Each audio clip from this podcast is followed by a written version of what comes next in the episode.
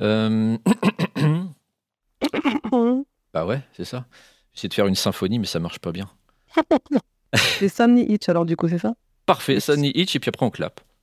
Ok. Sunny Itch. T'as vu, on était décalé, mais ça, c'est toujours comme ça dans ce podcast. Mais non, mais moi, on était ensemble pour moi. C'est vrai? Ouais. Bon, bah alors, Parce que j'ai fait en même temps que tes mains, mais du coup, comme tu dois être décalé, c'est pour ça. Certainement. Mais c'était parfait. Bah voilà, au moins à partir de maintenant, on va dire que ça enregistre, ok Ok. Attention, j'ai posé des questions bizarres, c'est sûr. Hein. Je le sais déjà. La, première avait été étrange. Ok.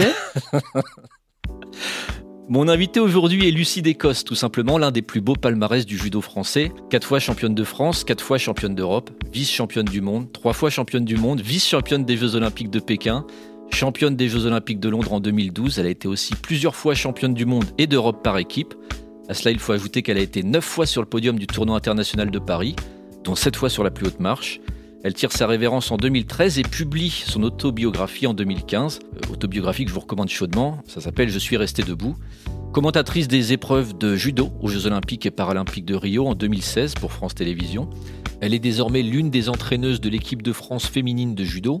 Elle propose des conférences en entreprise sur la motivation, la performance et la gestion du stress. J'ai une question euh, assez importante à te poser d'ailleurs, Lucie.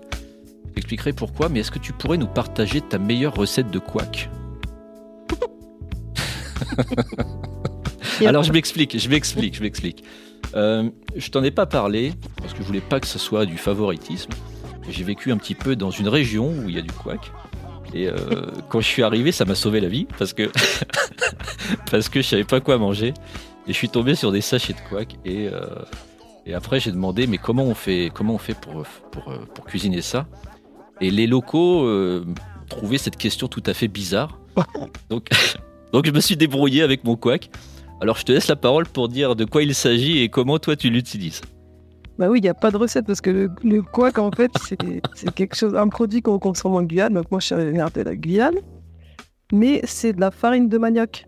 Donc du coup, ça fait comme des petits grains tout secs. Et, euh, et en fait, ça se mange. on met un petit peu d'eau dessus pour que ça, ça gonfle un peu, ça se ramollisse un peu, et après, ça se mange. C'est comme une base. Euh, c'est comme le riz, par exemple, ça se mange avec des haricots rouges.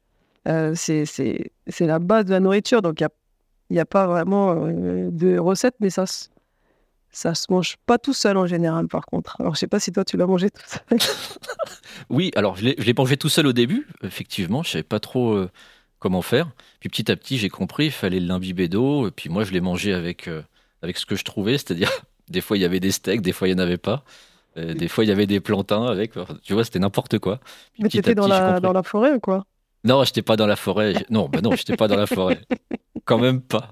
Mais euh, j'ai fait mon expérience tout seul pour voir ce qu'il fallait manger, tu vois. Non, mais ça va, ça peut se manger aussi en. Comme on fait une sorte de. de, comme du taboulet, salade de couac aussi, où on met. Euh, tu mets des tomates, des avocats, tu peux mettre plein de trucs. Ouais, ça finit comme ça très souvent, avec effectivement des, tomates, des, fois des concombres, des choses comme ça, des œufs. C'était très bien. Alors la Guyane, on parle de la Guyane. Et euh, toi, tu es, euh, alors je vais pas dire d'origine guyanaise, puisque c'est ta maman qui est guyanaise. Tu n'es pas né en Guyane, ton papa, lui, euh, était métro, métropolitain. Uh-huh. Et tu as grandi en France. Alors j'ai grandi en France jusqu'à l'âge de 13 ans. Et après, je suis parti vivre vivre en Guyane, mais c'est vrai que je suis pas née en Guyane, c'est ma mère qui est, qui est née en Guyane. Mais que ce soit moi ou mes, mes deux sœurs, on a cet attachement à la Guyane parce que on a toujours grandi avec la Guyane, parce que euh, à la maison, euh, ma mère euh, de temps en temps elle nous parlait créole, parce que ma sœur, ma, plus grande sœur petite, elle était partie avec ma mère en vacances en Guyane, et puis ma mère ramenait des fruits. Euh, on connaissait euh, toute la famille, euh, arrière-grand-mère, grand-mère. Enfin, on a toujours grandi avec la culture. Disons que mon père, il était au Marnais, mais qu'à la maison, c'est plus la culture créole qui a dominé que la culture au marnaise. Donc, on a toujours, on a toujours grandi comme ça, et ce qui fait que bah, quand on a été vivre là-bas, c'est comme si on avait toujours été en Guyane, en fait. Et, euh, et du coup, bah, mes sœurs et moi, on a tout de suite eu ce sentiment de d'être pas euh, d'une mère guyanaise, mais d'être guyanaise. Mmh. Et en plus, et en plus, quand on arrivait là-bas, comme on avait, on- ma grand-mère était, euh, c'était une chanteuse, c'était, elle était dans une association de, de, de femmes, donc euh, elle était connue en Guyane. Mes tantes, mes tantes, euh, j'ai deux tantes qui chantaient aussi. Enfin bref, donc du coup, on était, on a tout de suite été identifiés euh, comme telle famille, et enfin venant de telle famille, et du coup, il y a personne qui pensait qu'on venait de métropole. En fait, tout le monde pensait qu'on était qu'on on né en Guyane, quoi, en fait. Mmh. Donc, on s'est toujours senti guyanaise. Bah, on est guyanaise pour nous, d'ailleurs. Enfin, pour moi, je suis guyanaise. Pas de souci avec ça. Tu me parles de la, de la culture omarnaise aussi. Alors bon, euh, il y avait ton papa, si, euh, si j'ai bien compris en lisant ton livre, il était policier. Mhm. Et euh, tu parles de, le- de, de- de la Guyane et de, ta maman qui est guyanaise. Elle, c'est plutôt une culture, on va pas dire exubérante, mais qui est dans le mouvement, qui chante, etc. Ton papa, lui, au contraire, il était plutôt calme et posé, de ce que j'ai compris. Toi, la petite Lucie qui est euh, dans le 95, hein, tu grandis dans le 95, quelle influence ça a tes parents sur toi, sur, sur ton caractère quand tu es petite? Moi, je plutôt, quand j'étais petite, j'étais plutôt, plutôt calme, on va dire. Plutôt, je ressemblais plus à mon père, entre guillemets, j'étais assez calme, assez timide aussi au début. Avant de commencer le judo et tout, j'étais, j'étais assez timide. Euh, mais euh, par contre, euh, mon père, enfin, c'est vrai, il était policier, donc il travaillait beaucoup.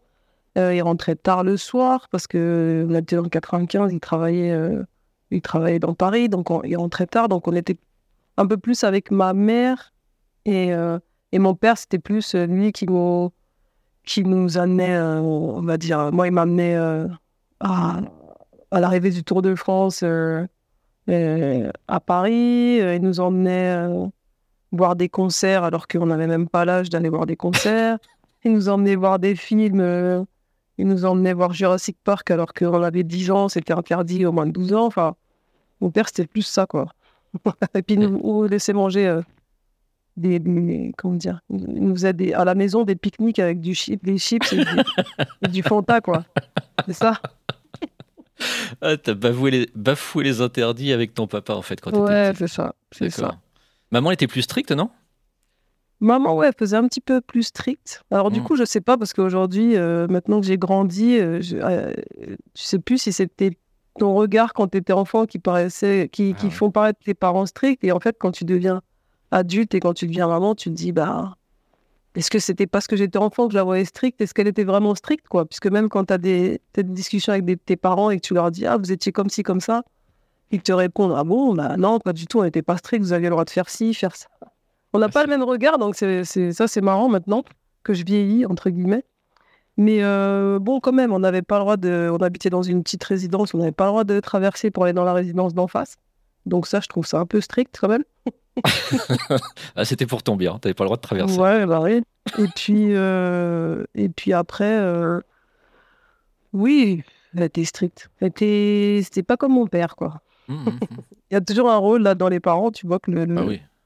la mère, elle- ouais, exactement. Comment dans cette ambiance, oh, assez équilibrée finalement, hein, à braver les interdits avec ton père et puis être un petit peu plus encadré par ta mère, comment tu prends goût au judo? Comment tu découvres le judo, toi? Eh ben, je découvre le judo avec l'école. En fait, il y a un cycle de, cycle de judo avec, ma, ma- avec mon école, avec ma classe. Et, euh, et puis, euh, voilà, on, commence à faire du judo. Et c'est vrai que j'ai pas exactement les souvenirs de ces moments-là parce que, parce que pour moi, euh, je, je- je vois les moments où je suis au club et que, et que je, je grandis dans le club, mais je vois pas le moment où j'ai démarré, en fait. Donc, je sais que c'est avec l'école. Mhm. Mais après, j'ai pas de souvenir bien précis. Je sais que, que ça m'a tout de suite plu et que hum, je pense que c'est un des premiers sports aussi que, que j'ai fait parce que six ans après, euh, avant six ans, je pense pas avoir fait d'autres sports et tous les autres sports que j'ai commencé, c'est, c'est ah ouais, juste après 6-7 ans, j'ai fait du foot, Mhm. on a fait du tennis aussi avec mes sœurs, donc je vois pas d'autres sports à- avant les 6 ans, donc je pense que c'est vraiment un des premiers sports que je fais aussi. Un des premiers sports et tu accroches tout de suite. Il y a les valeurs, tu sais, hein, en judo en tout cas. Moi, j'ai vu ça de nombreuses fois quand j'accompagnais mon petit frère, d'ailleurs, au dojo. Et il y a les fameuses, je crois que c'est huit valeurs au, judo. Peut-être que c'est pas ce compte-là, mais il me semble. le code moral. Ouais, le code moral, exactement. Tu t'y inscris facilement, tu vois, dans ces, dans ces valeurs-là, ce code moral-là, tu l'as, tu l'as fait tien rapidement, tu l'as compris. Comment tu te l'as approprié? Ben, C'est vrai que on était, euh, on était habitués. On était habitué à arriver dans le dojo et voir ce, code moral dans la salle. Et donc, euh, on répétait des fois, euh, parce que ça, ça, ça, ça, dit comment, par exemple, le contrôle de soi. Et en, en dessous, il y a écrit c'est savoir se taire lorsque monte la colère, l'amitié, c'est le plus pur des sentiments humains. Et du coup, à force, je crois, ça, ça te rentre dans la tête. Et, euh, moi, il y avait, euh, bah, y avait euh, le contrôle de soi. Je ne sais pas pourquoi, c'était un, un, des items qui, qui m'avait marqué, alors que moi, personnellement, je m'énervais jamais. Mais je ne sais pas, est-ce que ça m'a marqué parce que je voyais des gens s'énerver et que je me disais, tiens, il devrait, il devrait penser à ce, ce contrôle de soi-là, parce que moi, je ne m'énerve pas. Donc, pense que c'était plutôt ça. Je devais voir des gens s'énerver et, euh, me dire bah, ils devraient euh, savoir se taire lorsque monte la colère. Mais euh, ouais, il y avait plein de. Enfin, oui, il y en a huit comme ça. Tu grand... vraiment, tu grandis avec. Hein. C'est pas. Des fois, on, a... on entend, oui, c'est un peu de la com, le code moral ça peut paraître comme de la com, mais, euh, mais quand tu es enfant et que tu as ça dans ton dojo et qu'on te le répète, et puis à l'époque, bon, ça se fait plus maintenant, mais à l'époque, tu collectionnais des autocollants. Bien sûr, ça se fait plus, ça? Non. Ah, je me souviens très bien des petits autocollants euh, blancs, noirs et rouges. Oui, c'est ça, exactement. Bien, très très bien ça. Puis ça se collait derrière les voitures aussi, je me souviens. et ben on collectionnait ça. Moi, je l'avais pas collé dans la voiture, mais euh, mais on collectionnait ça, donc tu, tu avais vraiment ce truc qui tu voyais tous les jours. Donc, euh, et puis dès que tu faisais quelque chose, euh, ah, dès que tu faisais quelque chose pendant le cours, euh, tu avais forcément, ben moi c'était une prof, hein, tu avais forcément la, prof qui te disait, qui te donne, qui te, ouais, qui te reparlait du code moral en fait. Donc tu grandis vraiment avec ça quoi. Dès que tu rentres d'ailleurs hein, dans le, dès que tu vas aller sur le tapis, il faut saluer et ça c'est vrai que des rituels, après, certainement, auxquels tu penses même plus, tu l'as intégré, j'imagine en tout cas. Ah, c'est, euh, ça devient. Oui, saluer, ça devient automatique. C'est vrai que. C'est vrai que ça devient un automatisme, et même quand tu. Même quand t'es pas euh, sur un. T'es pas pendant un cours de judo, on va dire, par exemple, des fois, le, le mercredi, moi, j'allais au centre aéré, et. Euh, et en fait, euh, on allait jouer sur le tapis de judo pendant le, pour les activités du centre aéré. Et donc, tout le monde arrivait et courait sur le tapis. Et moi, à chaque fois, hop, je, saluais le tapis. Donc, je disais, bah oui, moi, je fais du judo, euh, il faut saluer le tapis. Il y avait certainement le, le portrait en plus de Jigoro Kano dans le coin. Toujours, toujours. Évidemment. Toujours. Ça, c'est les premiers. Je lui en veux un peu des fois, lui. Hein. Des fois à l'INSEP, des fois à l'INSEP, quand tu t'entraînes vraiment dur et que tu souffres, ça m'est arrivé plusieurs fois de me retourner vers Gigoro Kano et lui dire Mais pourquoi t'as inventé ce sport La voie de la souplesse. Euh, et d'ailleurs, oui, la voie de la souplesse, t'en parles dans ton bouquin, la voie de la souplesse, mais c'est pas que physique en fait, c'est la voie de la souplesse euh, euh, morale aussi. Mm. On en discutera de tout ça. Oh, donc, t'es petite, t'as 6 ans, tu commences le judo, t'es en France. Jusqu'à quel âge, en fait, tu restes en France? Parce que tu as dit tout à l'heure, tu partais en, Guyane, mais toutes les premières années? Ah, c'est 13 ans. Ouais, 13 ans. Donc les 7 premières années, tu les passes en France. Et comment ça se passe le judo? C'est une passion, un passe-temps? Comment tu appréhendes, toi, ces, premières années de judo? Non, je crois que j'étais, j'étais à fond déjà. Hein. Je crois que j'étais déjà à fond. Euh, je voulais aller à tous les entraînements. Quand, euh, quand je m'étais cassé le bras, je sais plus quel âge j'avais, peut-être 10 ans, je m'étais cassé le bras. J'allais quand même au cours et je restais sur le côté euh, pour regarder le cours de judo. Euh, après, j'étais comme ça. Euh, je faisais du foot aussi en même temps parce que j'ai commencé le foot aussi en club euh, vers 7 ans, 7-8 ans. Et pareil, le foot, j'étais à fond aussi dans le foot. J'étais un petit peu à fond judo et foot, sport en général. Dès qu'il y avait un tournoi de tennis à l'école, je, voulais gagner. Dès qu'il y avait un cross, je voulais gagner. Dès qu'il y avait. Enfin, j'étais à fond dans le sport. C'est vrai que j'étais, j'étais vraiment la, la, la sportive qui, qui, veut, euh, qui veut faire euh, toutes les compètes, qui veut tout gagner. Euh, c'est vrai. Mais en tout cas, les gens se souviennent de ça, ouais. Quand on veut gagner, c'est par rapport à soi ou c'est par rapport aux autres? Quand on est petit comme ça, c'est quoi le sentiment? Je... Bah, je sais pas, moi, je, je voulais. Non, je pense que c'est par rapport à, soi. Hein. Je ah. voulais être la plus forte, hein, je pense. Hein. Ah, je sais pas, je sais pas comment. Je sais pas parce que c'est euh, pareil, c'est avec mon regard d'aujourd'hui. Donc à l'époque, euh, à l'époque, euh, je, sais que j'ai grandi. En tout cas, mes, mes parents, ils regardaient. mes parents, ils regardaient les Jeux Olympiques, ils regardaient il regardait l'athlétisme. Donc, je voyais Marie-Josée Pérec, je voyais. Je, regardais le, le, la, NBA, enfin, de basket plutôt, l'équipe américaine aux Jeux Olympiques. Je voyais. J'ai ces souvenirs-là de pas mal de sports aussi dans, avec, avec mes parents et à la maison. Donc, je ne sais pas si ce truc-là aussi ne me donnait pas envie de gagner comme, comme les gens que je voyais aussi, quoi. Je sais pas. Et eh oui, la fameuse Dream Team avec euh, Jordan, Pippin, etc. Hop, tu décolles direction la Guyane quand tu as 13 ans. Et là-bas, tu, tu continues en fait, tu t'arrêtes pas. Le judo, c'est une passion et tu continues ça là-bas. Et eh ben ouais, même si au départ, au départ, euh, c'était quand on arrive en Guyane. Alors, euh, on va dire, mes parents, ils, avaient, ils nous avaient bien rendu le truc parce que en France, on habitait dans un appart et là, ils nous ont dit, on va déménager en Guyane, on aura une maison, euh, vous aurez ci, vous aurez ça, on aura une table de ping-pong, enfin bref. La totale. Ouais, donc... Mais arrivé là-bas, c'est vrai que quand jusqu'à 13 ans, tu te fais quand même, tu te fais quand même des amis. Donc moi, j'avais quand même des amis bah, au collège, tout ça. Et donc au départ, quand je suis arrivée, bon, ma grande sœur, elle, voulait pas du tout... Elle a deux ans de plus que moi, donc elle avait 15 ans. Elle a fait sa crise d'adolescence direct en arrivant. Ce qui nous a enfin ce qui m'a peut-être moi influencé un peu. Donc euh, je voulais un peu me rebeller aussi. Donc j'avais dit non je fais plus de judo. Je fais plus de foot je fais plus rien c'est fini.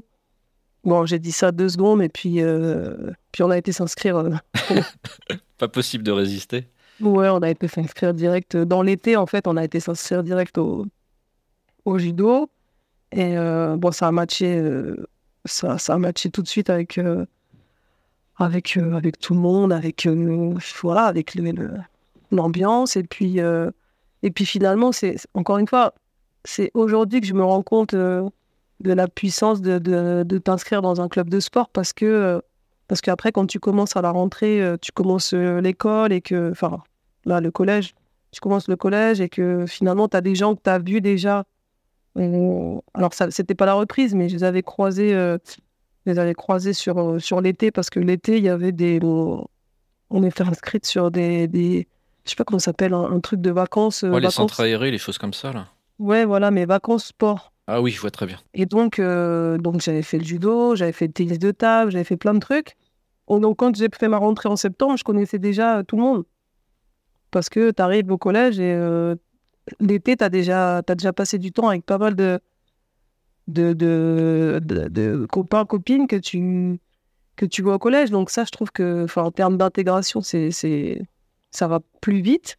Et puis après, moi, euh, comme j'ai dit, j'avais, voilà, j'avais même des, même des cousins euh, qui étaient dans le même collège que moi.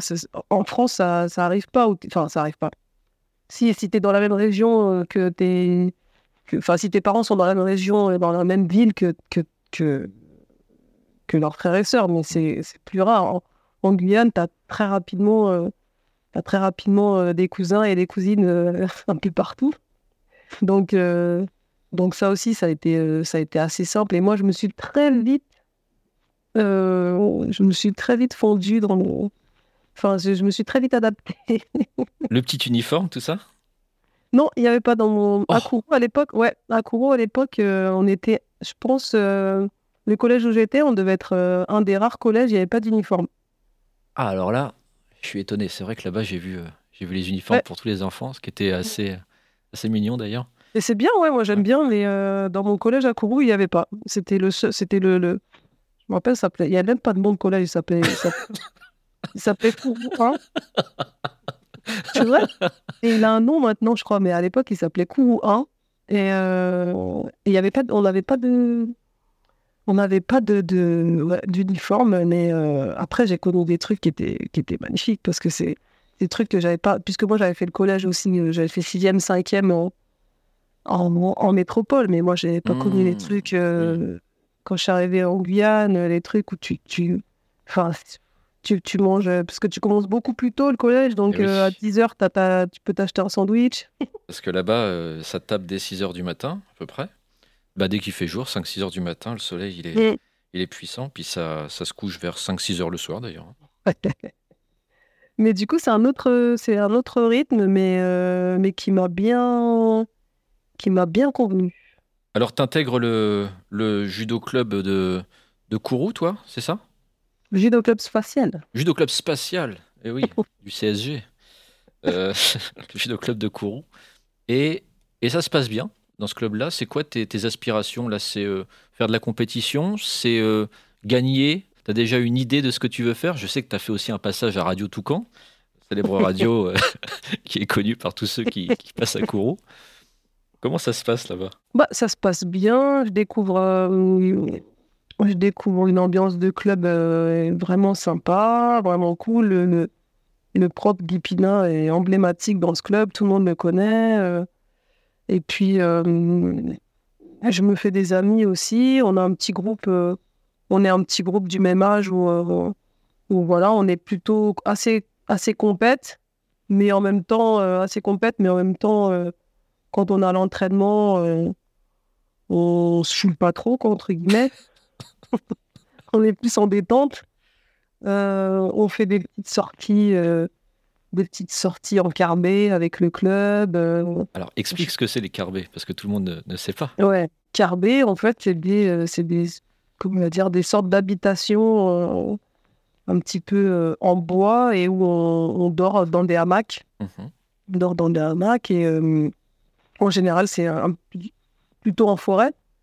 Bon, c'est pas dans, c'est pas dans, la forêt amazonienne, hein, c'est près des rivières, c'est à des endroits quand même accessible et puis euh, c'est pas trop euh, c'est pas trop trop loin mais euh, on fait des petites sorties comme ça sur les criques donc c'est assez c'est assez sympa. Mes parents ont confiance aussi envers les gens du club. Donc donc on a un petit groupe comme ça ça se passe bien. Et en plus moi je gagne toutes les compétitions parce que il y a clairement quasiment personne chez les filles.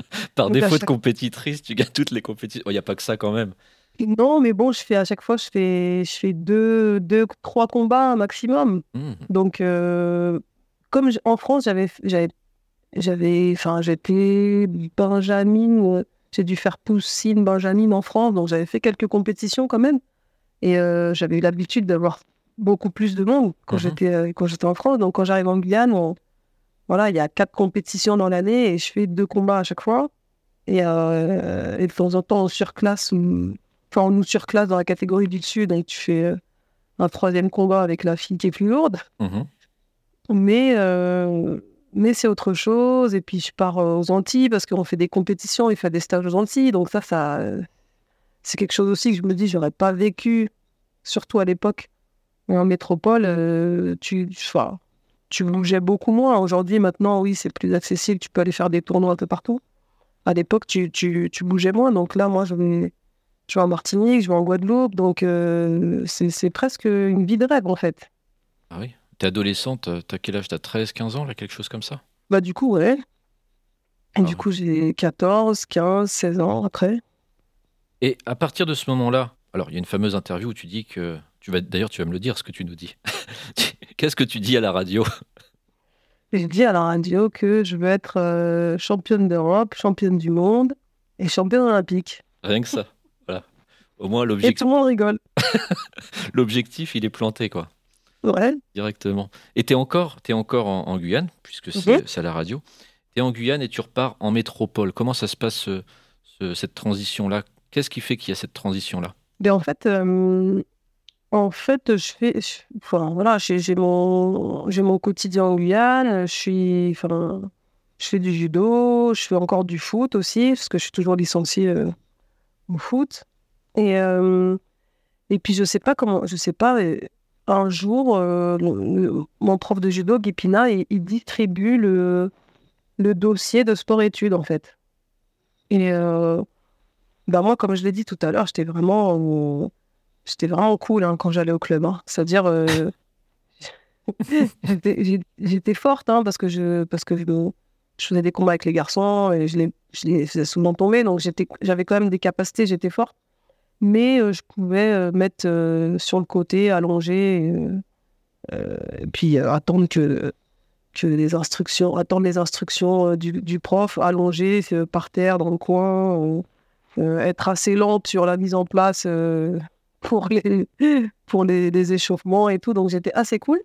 Mais quand il nous donne ce, quand il nous donne ce dossier-là, mhm. ça fait écho à une fille justement de mon premier club à Écouen qui était partie en sport-études. Et donc je dis, ah bah je connais quelqu'un qui était... Enfin je me dis, je connais quelqu'un qui était parti en sport-études et tout. Puis je, demande à mon prof, euh, bah, c'est quoi le, enfin, c'est en fait c'est quoi un sport-études mhm. Mais j'avais déjà, euh, j'avais déjà quel âge? J'avais déjà 16 ans. J'avais déjà 15-16 ans. Donc euh, à 15-16 ans, c'est, aujourd'hui il y a personne qui va poser la question, c'est quoi un sport-études Tout le monde, tout le monde connaît. Ah oui. Mais moi, je n'étais vraiment pas trop intéressé. Donc, je, je, pose la question. Il dit Bah, tu, euh, tu vas en France et euh, tu fais du judo à haut niveau et tout. Après, je dis, ah ouais, c'est pas mal ça. Puisque en fait, je suis sportive et je, je, kiffe vraiment le sport, quoi. Et je kiffe vraiment le judo. Et donc, euh, je lui dis, ah bah moi, je veux faire ça. Et donc, il me dit, ah, t'es sûr? Attention, hein, c'est pas facile. Et je dis, bah oui. Il me dit, ah bah on va remplir ton dossier, alors on va remplir ton dossier et tout. lui était super content, il me dit, me dit ah, mon élève qui va partir en sport-études, super, super content. Et puis je le dis à, je le dis à, au, au, cadre technique de l'époque, qui dit euh, à mon avis, tu t'es trompé. T'es sûr que tu as compris ce que ça voulait dire? Oui, c'est un peu ça, parce que c'était plutôt mon, comme je dis, mon côté un peu cool et un peu nonchalante qui m'inquiétait un petit peu. Mhm. Et euh, je dis, bah oui, oui, oui, j'ai envie mais ça m'a mis le doute quand même.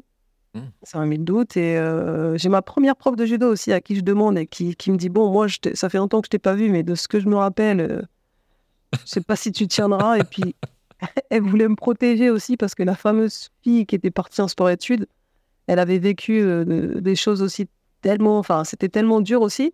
D'accord. Qu'elle avait un petit côté aussi, elle voulait me protéger.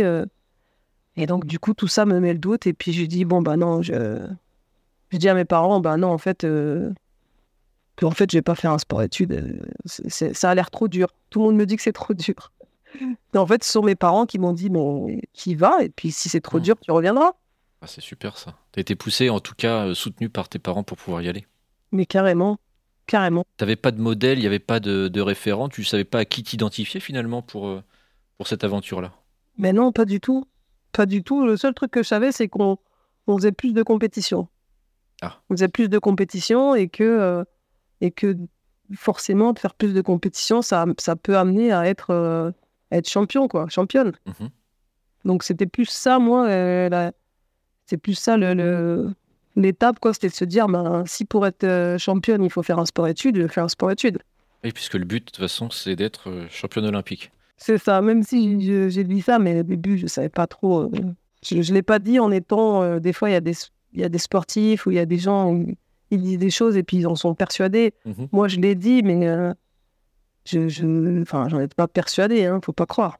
Où est-ce que tu, tu, tu, te rends compte Est-ce que c'est en sport-études que tu, tu, te rends compte de la démarche du compétiteur? Parce que ça m'a vraiment intéressé. Quand j'ai lu ton bouquin, je me suis aperçu que toi, tu, tu as compris la force de la démarche de compétiteur par la planification des choses. Où est-ce que tu t'es rendu compte de ça? Bah, un, petit peu, euh, un petit peu au sport-études, oui, au Pôle France. Mhm. Parce que quand j'arrive, euh, ça enfin, c'est vraiment, ça n'a strictement rien à voir avec ce, avec ce que j'avais imaginé. C'est-à-dire qu'on est, on est, euh, on est toujours dans la rigolade parce que parce qu'on est plein de filles à faire la même chose. Donc, tu, tu te fais des amis. Mais par contre, sur le tapis, c'est plus du tout marrant, quoi. Plus question d'être nonchalant, c'est ça? Ah mais ouais, pas du tout. Et puis moi, je me fais tout de suite cataloguée comme nonchalante, euh, feignante. Mhm. Et donc, euh, ça, c'est quelque chose qui est, qui, qui, qui, est un peu dur, puisque, puisque en Guyane, même si on me le disait, euh, ça m'empêchait pas de d'évoluer dans le club et puis d'être euh, d'être bien quoi. Là, euh, ça devient dur, ça devient tout de suite dur. Avant en Guyane, je m'entraînais deux fois par semaine, donc j'étais en loisir. Mhm.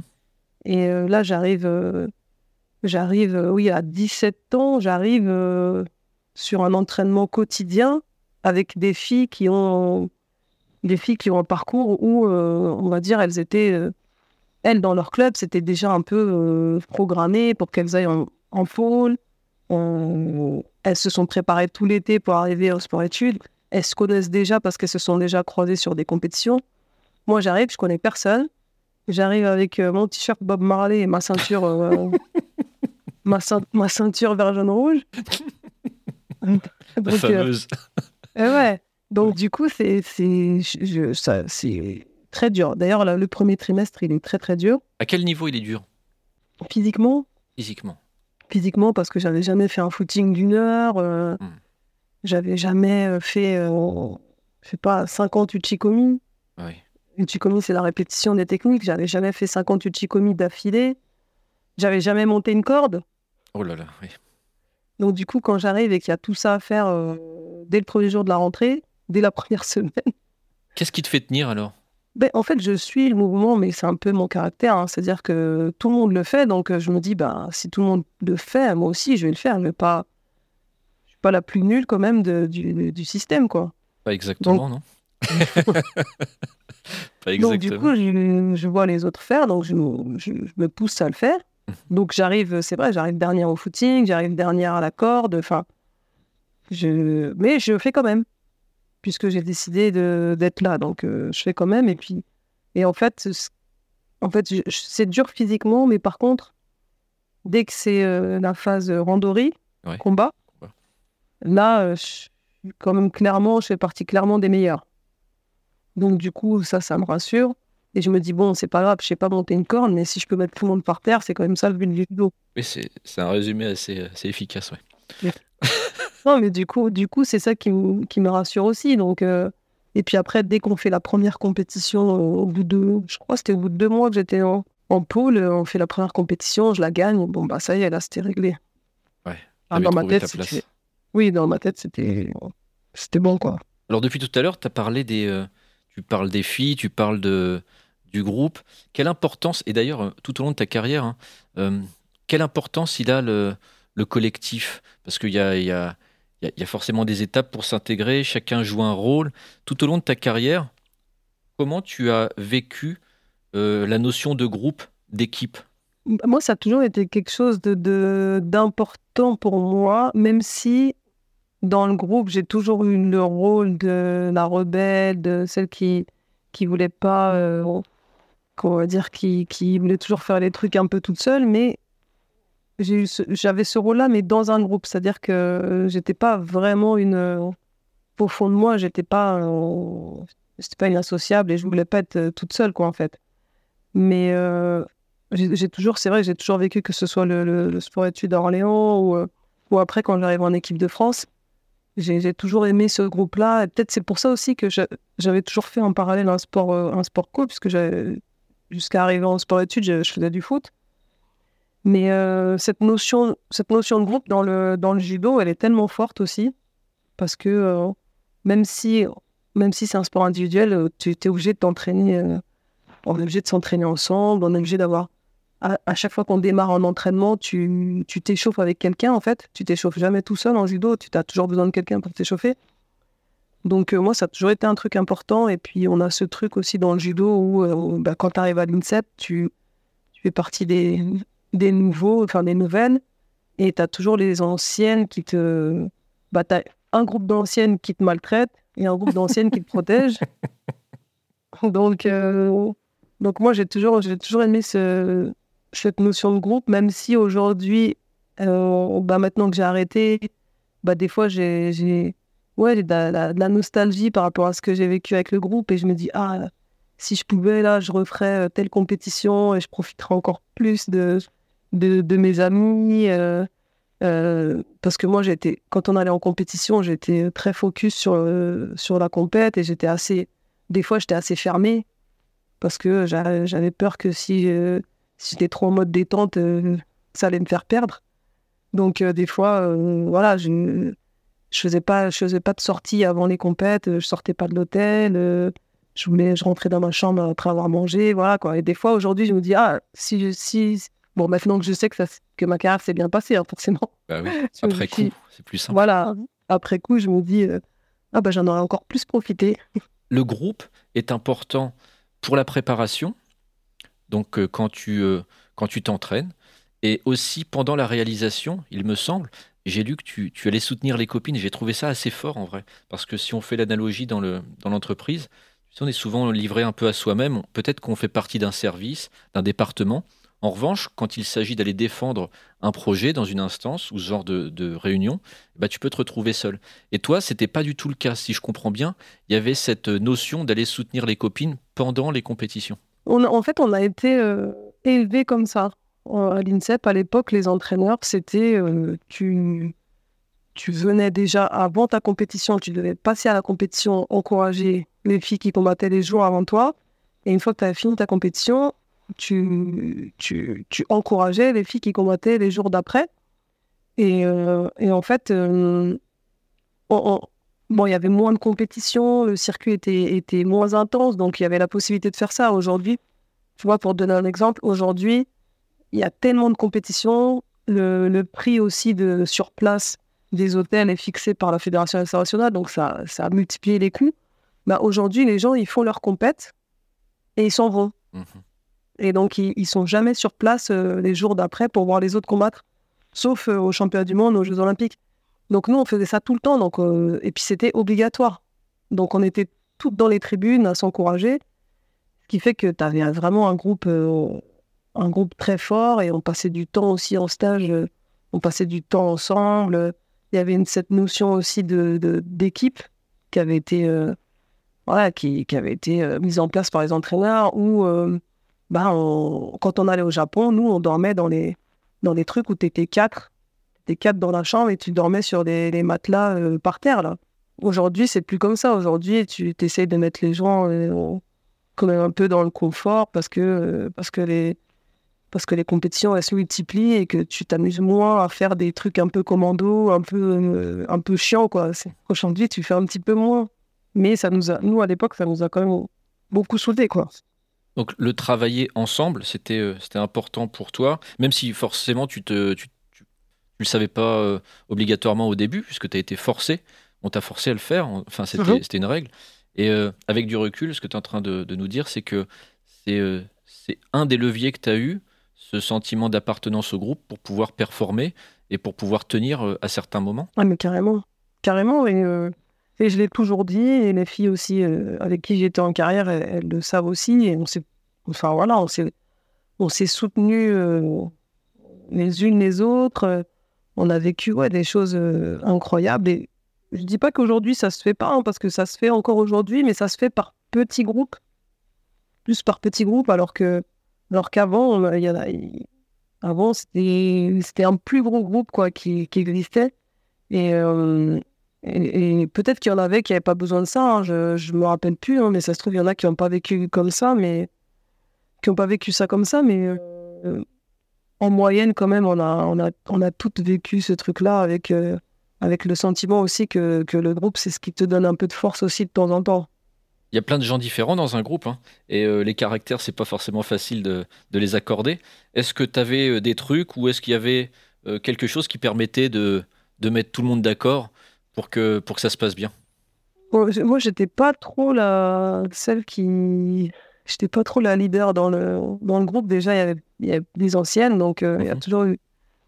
Ah, jusqu'à ce que je sois en fin de carrière, où j'étais moins l'ancienne, mais euh, j'ai toujours eu pas mal d'anciennes euh, pendant toute ma carrière, donc c'était plutôt elle qui était, qui était leader, mais, mais après, je sais pas, on se, disait, on se disait aussi beaucoup les choses on disait beaucoup les choses. Et puis un truc qui marchait bien et qui marche bien encore, je pense, aujourd'hui, c'est que quand il y a des problèmes, tu, tu remets tout sur les entraîneurs et comme ça, tout le monde est d'accord.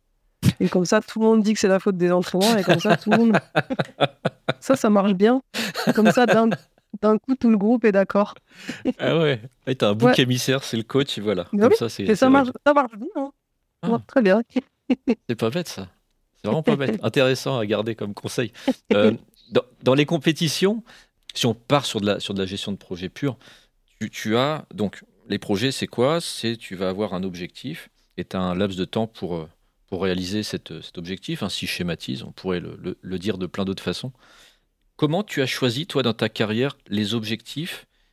Quel était le critère, en gros, pour, pour choisir une opportunité à faire quelque chose? Quelle était ton envie pour aller vers cette compétition-là, vers ce championnat-là? Moi, je pense que moi, je pense que j'ai été guidée. Hein.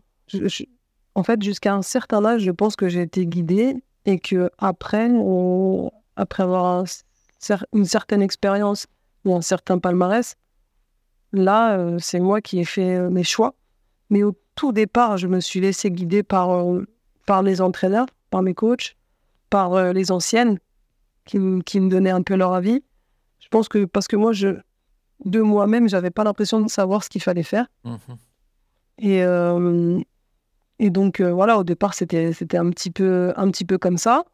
Et puis ensuite, une fois que, une fois que ça a bien marché, ben, là, je me suis servi, oui, de mon expérience et de, de ce que je ressentais pour pouvoir on va, dire, pour pouvoir planifier. Mais, mais ça arrivait, pour moi, je trouve que ça arrivait un petit peu, mhm. un petit peu tard quand même, cette façon de planifier. Et, et euh, oui, c'est vraiment à partir, euh, sais pas moi, à partir, j'avais déjà, j'avais déjà fait, j'avais déjà fait mes premiers JO, mais j'étais déjà championne du monde. Et là, j'ai commencé à réfléchir, voilà, comment je dois, euh, comment je dois faire les choses, par quelles étapes je dois passer pour être ben, c'était là, c'était champion olympique, mon objectif. Mais c'est arrivé un peu, un peu tard. J'ai toujours, au début, j'ai toujours suivi un peu, je pense. Donc une sorte de tuteur qui te permet de te guider au début. Et une fois que ce tuteur-là, il a fait son travail, toi, tu deviens autonome pour, euh, pour choisir tes objectifs. Et puis, et puis d'ailleurs, une deuxième étape, hein, c'est, dans tous les cas, il faut planifier, c'est ce que je disais. Euh, la planification des, des, différentes phases pour arriver à, cette, euh, à cet objectif, Comment ça se, ça se traduisait chez toi? C'était un plan d'entraînement? C'était telle petite compétition intermédiaire, etc. Comment ça se planifie, euh, cette course vers l'objectif? Bah, Nous, on est un sport quand même, comme j'ai dit tout à l'heure, un sport individuel, mais qui, qui est organisé de façon collective. C'est-à-dire que la planification, elle est faite par les entraîneurs, et en fait, euh, il y, a très peu de... de comment dire euh, T'as pas trop le choix, en fait, de faire autrement que ce que les entraîneurs ont planifié. C'est-à-dire que c'est eux qui planifient les compétitions, mhm. euh, c'est eux qui te sélectionnent. Mhm. Euh, donc, euh, on va dire, hormis mes, mes, trois dernières années où là, j'étais trois fois championne du monde et déjà médaille olympique, où là, j'ai mes trois dernières années, j'ai décidé de ce que je faisais. avant ça, avant ça, tu as, as, la planif des entraîneurs et c'est eux c'est eux qui décident et, euh, et, vraiment, tu n'as pas trop le choix en fait. Hein. Mmh. Donc, euh, c'est eux qui décident des périodes de stage, c'est eux qui décident des périodes de compétition de sélection et c'est eux qui décident euh, de, de, Voilà, si toi, tu vas être sur telle compète ou telle compète. donc, moi, je suivais ça. Mais par contre, par contre, on va dire que je me mettais mes objectifs par compétition. Parce que même si, euh, comment on va dire, pour les entraîneurs, même s'ils te disent euh, cette compétition, elle n'est pas sélective, c'est juste de l'entraînement, tu sais que toi, tu peux pas te rater, quoi, parce que tu es, tout le temps en concurrence. Donc, en fait, euh, donc, en fait ça, c'est plutôt toi qui, qui te fixe ton objectif en compétition. Et moi, c'est plus ça que, que je préparais, en fait. C'est c'est sur telle compète, euh, j'ai été sélectionné sur telle compète, ben, j'y vais pour, euh, euh, j'en sais rien, j'y vais pour un aspect plus, plus technique et essayer des choses. ou telle compétition, je, je, laisse rien passer, il faut absolument que je gagne. et, je ne mets pas en avant la partie la technique. Enfin voilà, ça c'est plus ça qu'on peut programmer, mais, mais au départ, ouais, tu suis, tu suis la planif. Planif du coach Ouais. D'accord, donc tu as des jalons intermédiaires qui sont, qui sont plus à ta main. Euh, sinon, les, les, les, jalons majeurs, eux, sont, sont organisés par, euh, par, le, par le coach, voire la Fédé. Et puis, euh, Et puis, et puis, et puis, tiens, ça m'amène une question. Pendant les entraînements, travailler sur un point spécifique ou un autre, ça, c'est à la, main de qui? C'est l'entraîneur une nouvelle fois ou c'est toi qui, qui décides? Peut-être une fois que tu as plus d'expérience d'ailleurs. Mais c'est un peu la même chose. C'est-à-dire qu'au début, ouais, au début, tu te, tu te laisses. En tout cas, moi, hein, parce que j'ai l'impression qu'il y, y, a des athlètes qui sont un peu plus matures. Euh, moi, maintenant que je suis entraîneur, j'ai vu des athlètes euh, qui sont plus jeunes et qui me disent euh, Moi, je vais faire ça, ça, ça. Donc, je pense que peut-être que, oui, il y a des athlètes qui sont plus matures et qui, qui, prennent plus les devants sur certains trucs. Moi, je ne sais pas si c'était un manque de maturité. Je pense pas. Je pense que c'est que c'est plutôt que moi, je, je comme j'ai dit, j'ai pas j'ai pas évolué dans des clubs petits, j'ai pas évolué dans des clubs qui étaient euh, habitués à euh, des gens qui allaient en sport études. J'ai pas eu des professeurs qui étaient dans le haut niveau et qui ont, qui ont suivi le haut niveau. Donc moi, j'ai été habitué, euh, ma base jusqu'à jusqu'à 15 ans, jusqu'à oui, jusqu'à 16 ans, moi j'ai une base de loisirs. Ah Donc 16 ans, c'est tard quand même. Donc ce qui fait que ce qui fait que quand j'arrive et que je commence à gagner tout de suite, je, je connais pas moi. Mmh. Je ne sais pas, je, gagne, mais je sais même pas. Je gagne parce que j'ai fait euh, exactement ce que je faisais depuis que j'ai l'âge de 6 ans, mais je ne sais pas pourquoi j'ai gagné. Et donc, euh, j'ai pas tout de suite cette capacité à me dire je veux faire ça, je veux aller là. Donc, moi, ça vient beaucoup, beaucoup plus tard et ça vient particulièrement, je pense, quand je perds en fait. D'accord. C'est quand j'ai commencé à perdre que, euh, que là, je me suis dit euh, bon, il y a peut-être une rigueur, il y a peut-être une rigueur ou un plan à suivre pour, euh, Exactement. Avant, c'était plus. Euh, avant la victoire, c'était euh, par l'amusement? C'était, je venais, je montais sur le tapis, je faisais la compète. je gagnais. Je gagnais, je repartais, je disais bon, c'est super facile. Ah oui. Et je me suis dit, enfin, même je l'avais dit à mon entraîneur, j'avais dit à mon, mon, entraîneur, on était en, on était en 2000, je me rappelle, j'étais arrivé à l'INSEP en 99. En 2000, euh, je, suis remplaçante aux Jeux Olympiques de Sydney, alors que ça fait euh, même pas un an que je suis à l'INSEP, que j'ai juste gagné les France Juniors et que j'ai fait deux tournois en senior. J'ai deux médailles en senior et je me retrouve euh, remplaçante aux Jeux de Sydney. Je dis waouh, je dis bah, carrément facile le judo. et puis, et du coup, je dis en 2000, je dis je gagne les mondes juniors, donc après les Jeux Olympiques. Moi, je, ne participe pas, puisque remplaçante, on ne participe pas. Mhm je gagne mes mondes juniors et là, je dis à mon, à mon coach, moi, écoute, euh, moi, je fais championne du monde, je fais championne olympique à Athènes en 2004 et je lui dis, voilà, je fais 4 ans de judo, après, tu ne me vois plus, euh, je vais faire une carrière de foot, comme ça, j'aurais fait les deux trucs que j'aime. Et il m'a dit, ok, il n'y a pas de souci, on verra ça. Oh, L'air de dire... Euh, T'as vu que tu planifiais déjà comme, je, comme je gagnais et que... Bah c'était facile. Je me suis dit, bon, je vais pas traîner euh, 10 ans au judo, quoi. Oui, une fois que tu as tout gagné, c'est bon, tu peux repartir. Bah oui, et puis c'est dur les entraînements de judo. Eh oui. Pas, c'est pas, tu enfin, je veux dire, tu t'amuses quand tu es, euh, es au Japon et que, et que tu rigoles avec les copines euh, en, dehors de, en dehors du tapis. Mmh. Mais sinon, euh, quand tu es au stage au Japon deux fois dans l'année pendant 10 jours, je peux te dire que ça fait mal. Et, euh, et puis l'entraînement au quotidien aussi, euh, moi ça fait qu'au niveau scolaire aussi j'ai du mal à suivre mmh. parce que j'arrive pas vraiment à faire les deux. Mmh euh, donc oui, je me suis dit je vais pas faire, pas faire une éternité là-dedans. C'est un peu dur le judo. Donc pour toi, tu allais réussir, tu avais, avais, la voie tracée, tu allais planifier de réussir sur, sur ce court temps et tout allait bien. Alors ça, ça m'amène d'ailleurs hein, à, à, me questionner sur euh, c'est quoi être performant, parce que là tu parles de, réussite. C'est quoi d'ailleurs tes, critères de réussite? Parce que gagner, c'est un critère, mais être performant, ça englobe plus de choses. Comment tu vois, toi, ce, concept de performance et de réussite? Moi, je le voyais euh, dans la manière, en fait, de gagner, en fait. pour moi, euh, pour moi gagner, bon, voilà, c'est le but, enfin, c'est l'objectif. Mais être performante, pour moi, c'était synonyme de, dans la manière de gagner, euh, vraiment s'imposer par le style aussi, par la technique. Moi, j'avais, j'avais ce, besoin de, d'exécuter des belles techniques et de gagner en marquant hippon. J'avais ce truc-là et donc je voulais, un, je voulais gagner, mais je voulais aussi avoir fait tomber, avoir fait, euh, enfin que les gens, entre guillemets, te disent Ah oui, t'as mis un super Uchi, t'as mis un super Osoto. Je voulais qu'on reconnaisse aussi, mais je sais, je, mais je sais pas d'où ça vient parce que, parce que, comme je dis encore une fois, jusqu'à 16 ans, j'étais en mode loisir et j'ai pas ce souvenir de d'avoir eu des profs qui m'ont enseigné, enfin, qui ont été rigoureux sur la technique. J'ai pas eu, j'ai pas eu de, j'ai pas eu cet enseignement-là.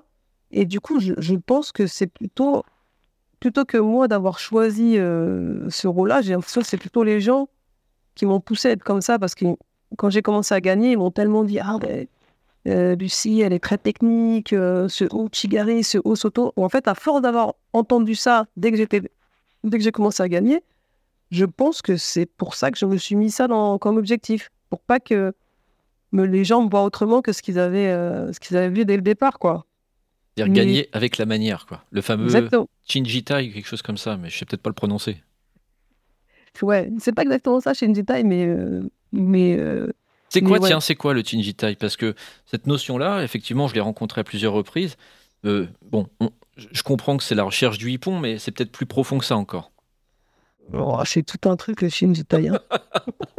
Vous avez deux heures.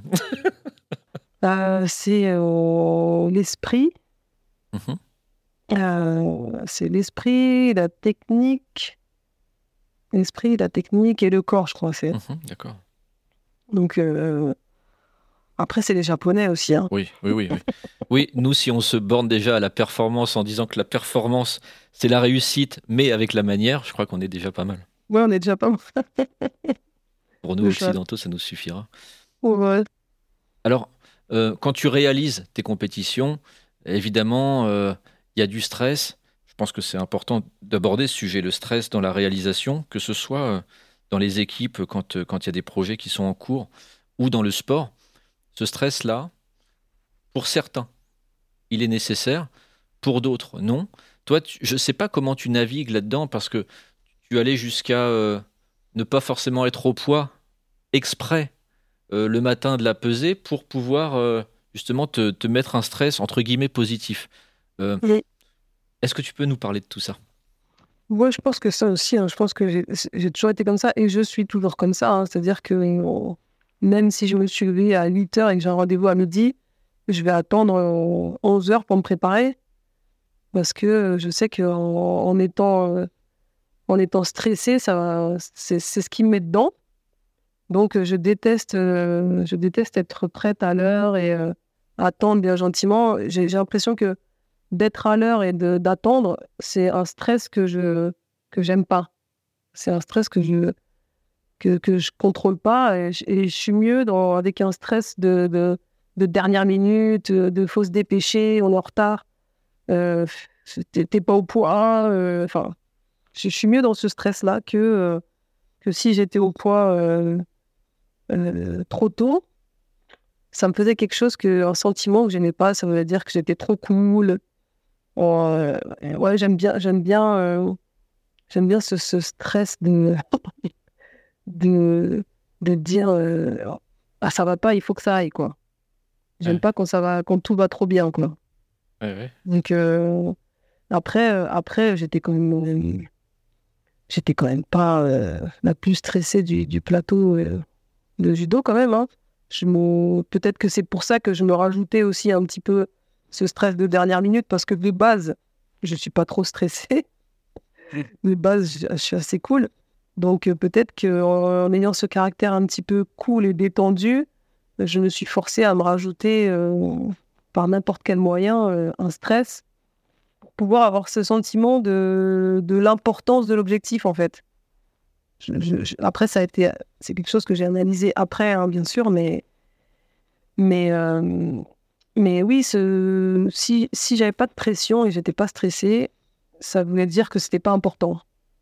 Mhm. Donc, euh, que là, ça veut dire que la compétition n'est pas importante, ça veut dire que. Donc, tu, je me mettais moins les moyens de réussir parce que, parce que c'était, j'avais considéré que c'était pas important. Donc, en fait, le fait de mettre du stress, ça veut dire que que, que la compétition est importante, que il faut que je m'investisse euh, énormément parce que je veux réussir.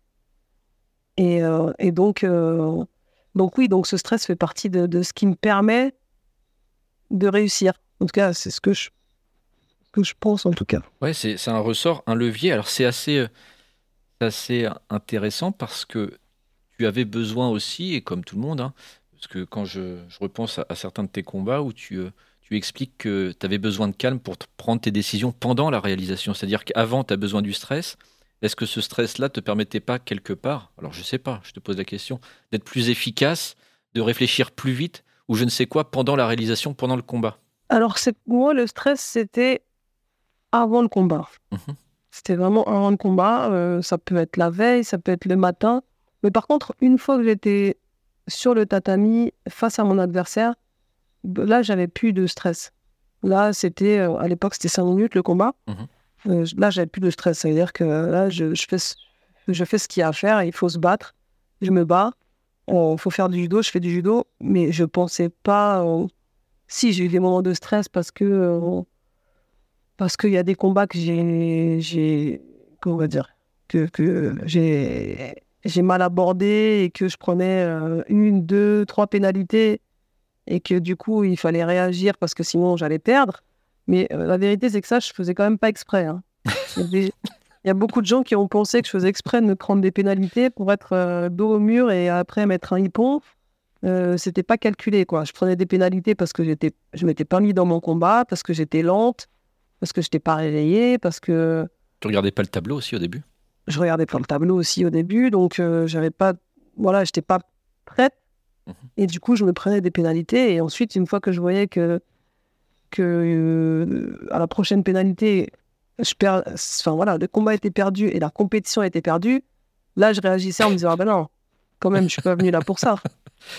C'est la procrastination de ton rendez-vous de tout à l'heure, ça. C'est euh, si je suis prête à 8 heures, ça va pas, donc euh, autant avoir autant avoir plein de pénalités de, de retard. Ouais, mais je, mais je faisais quand même pas exprès, hein, mais peut-être que inconsciemment, peut-être qu'inconsciemment, j'avais besoin d'un truc qui me qui me réveille parce que j'étais peut-être c'est pas que t'es pas bien réveillé, mais t'es pas bien présent sur le moment, quoi. C'est-à-dire qu'en sport, ça, ça, arrive souvent. Tu as des moments, enfin, ça arrive souvent.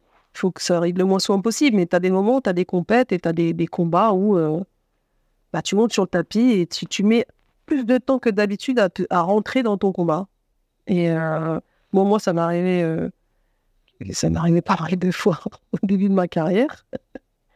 Mais après, euh, avec l'expérience et les enjeux aussi, ça fait que ça m'arrivait beaucoup moins après. L'importance du mental, du mentorat aussi, puisqu'on t'a aidé, tu avais forcément des préparateurs euh, euh, au-delà du physique, mais aussi pour, le, pour le cerveau, pour la caboche. Il y a quelque chose que j'ai remarqué dans le livre quand tu dis, faut pas, en, gros, ce que j'en ai compris, il y a une de tes adversaires qui était contente d'obtenir l'argent, en fait. C'était en, en finale à, Londres. Des jeux mhm. euh, contre Kerstin. Mhm. Tu dis, elle, elle était déjà contente d'obtenir l'argent et donc elle pouvait pas gagner en fait. Donc l'importance du mental. Qu'est-ce que tu en penses toi de l'importance du mental dans, tous ces combats et puis d'ailleurs dans une carrière? Mais je pense que c'est quelque chose de. Enfin, il a pas. Y a... Comment ça se travaille? Est-ce que ça se travaille? Ça se travaille, mais il faut déjà quand même. Euh, faut déjà faire partie aussi, enfin, je sais pas comment le faire. Il faut faire déjà aussi partie de, de, ces athlètes ou de ces, ces, personnes qui, qui font les choses coûte que coûte et qui vont jusqu'au bout. C'est-à-dire que ça se travaille, mais, mais quelque part, tu as, des gens. Euh, as des gens qui n'ont pas du tout dès le départ. Donc, euh, il y aura plus de travail à faire. Et tu as des gens, moi, je pense que je l'avais, je l'avais déjà. Euh, je l'avais déjà. C'est-à-dire que même si j'ai toujours été dans un mode, euh, comme j'ai dit, nonchalant, un mode euh, assez tranquille et détendu, depuis que je suis petite, je veux tout gagner. Donc, euh, donc j'avais déjà ce truc-là. Et donc, après, je l'ai travaillé aussi parce que quand tu arrives en équipe de France, déjà, tu, tu côtoies bah, que des gens comme toi, mmh c'est-à-dire qui ont le mental en général. En tout cas, euh, il y en a beaucoup. Il y en a qui, y en a qui sont un peu plus faibles que d'autres, mais en général, tu, tu, voilà, je veux dire, quand, pour donner un exemple, quand tu es, euh, es à l'école primaire et que moi, quand je suis à l'école primaire et que j'ai envie de gagner euh, le cross ou j'ai envie de gagner le tournoi de tennis, euh, tout le monde sait dans l'école que ça va être Lucie qui va vouloir tout gagner. Il n'y en avait pas 50.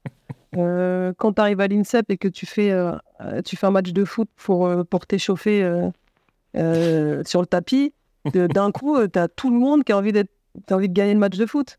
Et tu n'es pas habitué à ça. Mhm. Donc, donc tu te rends compte que tout le monde a ce mental-là, et puis surtout quand tu te rends compte que tes concurrentes françaises, elles sont comme toi et qu'elles ont envie de gagner, tu te dis, bon, ça, euh, ça va se jouer au judo, mais ça va se jouer aussi à ce, à ce mental-là. Et puis quand tu te rends compte que quand tu arrives à l'international, bah, c'est pareil, dans les, dans les moments difficiles, dans le combat, euh, tu crois que avec ton mental, tu vas pouvoir tenir, et puis tu te rends compte que ton adversaire, elle, elle lâche pas non plus. Donc forcément, tu te dis, il faut travailler ça pour être quand même au-dessus des gens qui ont aussi ce mental-là. Et bah, ça se travaille, euh, clairement, ça se travaille à, l'entraînement. Mhm. À l'entraînement, euh, tu, tu, tu repousses régulièrement tes limites? Tu repousses euh, régulièrement tes limites. tu essaies toujours d'aller plus loin, plus loin dans l'entraînement, d'essayer de presque de faire des choses en plus en te disant bah là, je vais faire deux trois, deux, trois trucs en plus, travailler un peu plus, en te disant que tes adversaires, eux, ils ne le feront pas. Euh. Et puis, euh, ouais, ça, ça, ça avance comme ça, et tu te rends compte, euh, tu te rends compte aussi. Je pense que c'est aussi quand tu perds quelques combats aussi que tu te rends compte de l'importance du mental parce que, parce que finalement, des fois, physiquement et techniquement, tu as des gens qui sont à ton niveau. Et puis quand on te dit, ben, qu'est-ce qui a fait la différence? Ben, t'as craqué. Moi, aux Jeux Olympiques en 2004, clairement, je suis en quart de finale euh, sur une Argentine qui est, championne du monde. Euh, je mène Wazari. Et euh, bah, clairement, je vais me prendre trois pénalités. Et je vais perdre le combat par pénalité. Donc, quand tu sors de là, tu te dis Attends, toi, tu l'as fait tomber, tu as marqué. Et en fait, tu as craqué toute la fin du combat jusqu'à te faire pénaliser pour perdre le combat, quoi. Et ça, c'est trop, c'est trop dur. C'est rageant. Le mental. Euh, alors, par contre, le mental, bon, peut-être que tu ne l'as pas eu à ce moment-là, mais par la suite, voilà, tu es vraiment la reine du mental parce que euh, ça t'a même permis, alors je ne vais pas dire d'innover, mais de trouver du pragmatisme dans la réalisation. C'est-à-dire que tu étais sur des, des, des, situations de blocage. Moi, je pense, hein, je, je m'étais dit, là, ça m'a marqué aussi, quand tu es, en, situation de blocage avec ton Ouchi qui passe pas, et tu te dis avec l'Argentine, la Krukower, au championnat du monde au Caire en 2005, tu te dis tiens, bah, en fait, peu importe, ça passe pas comme ça. Je vais innover ou en tout cas, je vais pivoter parce que j'ai un objectif, c'est gagner. Et là, tu débloques la situation en faisant la pelleteuse.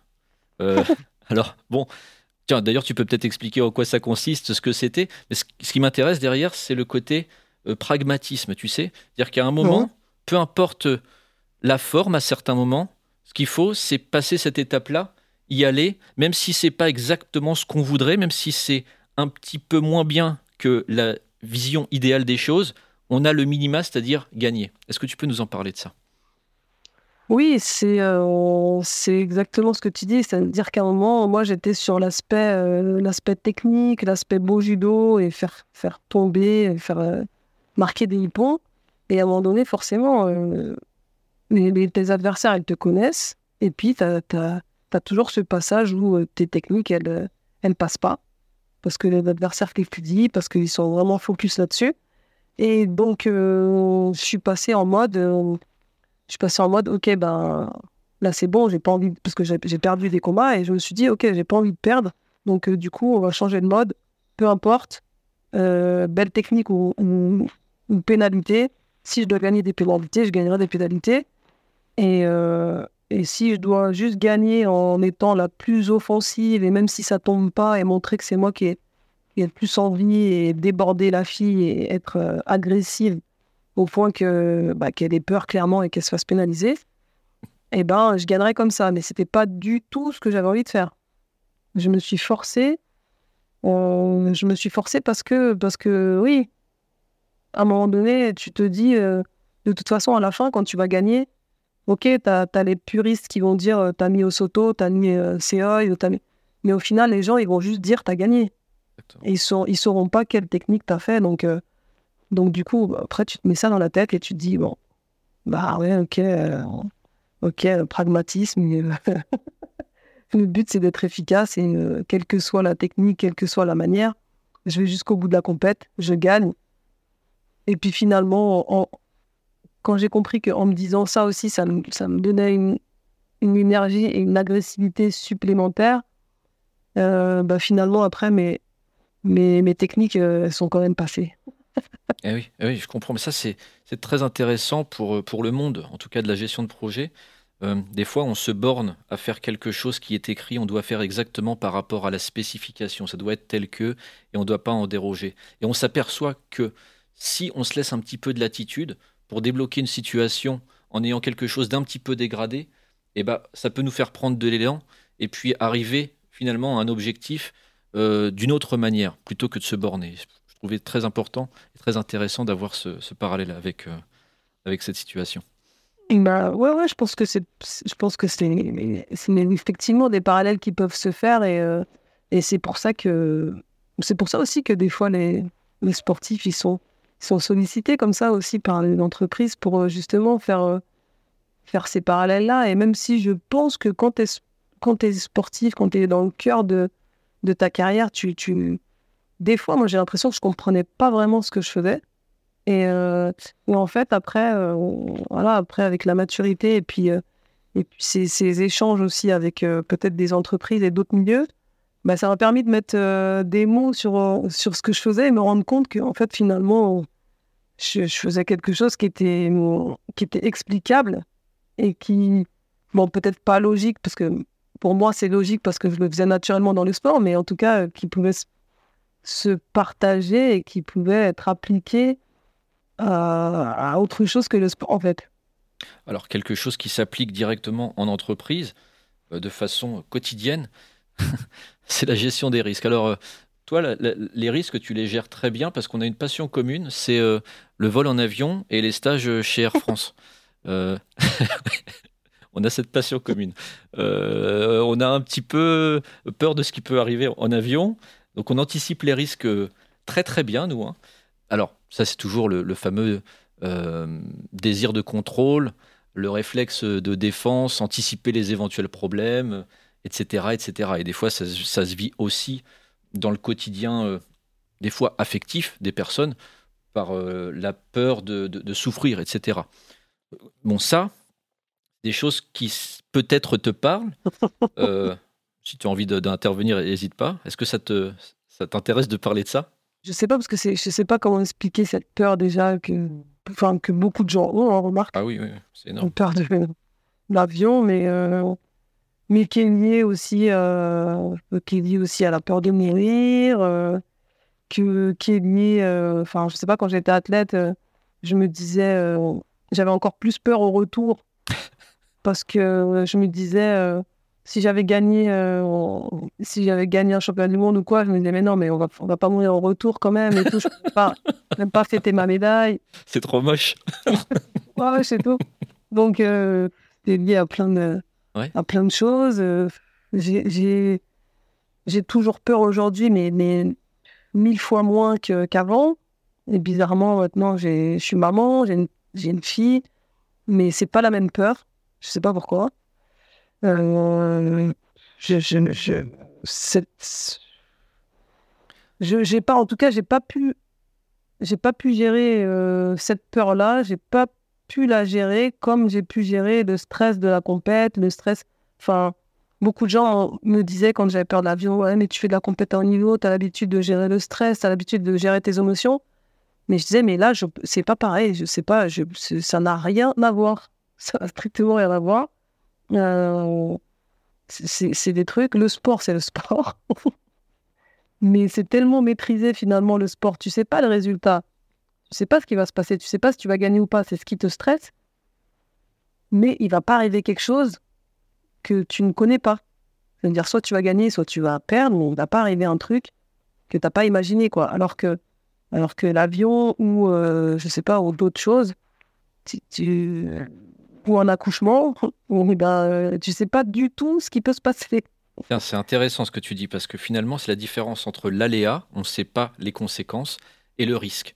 finalement, toi, tu es une très bonne gestionnaire des risques, parce que quand tu imagines ce qui peut se passer, là, tu as des stratégies de mitigation, etc. Est-ce que tu peux nous parler dans ta carrière, euh, dans les combats, dans la préparation, comment tu abordais cette gestion des risques? Est-ce que tu listais les risques qu'il pouvait y avoir ou que, auxquels tu pouvais faire face?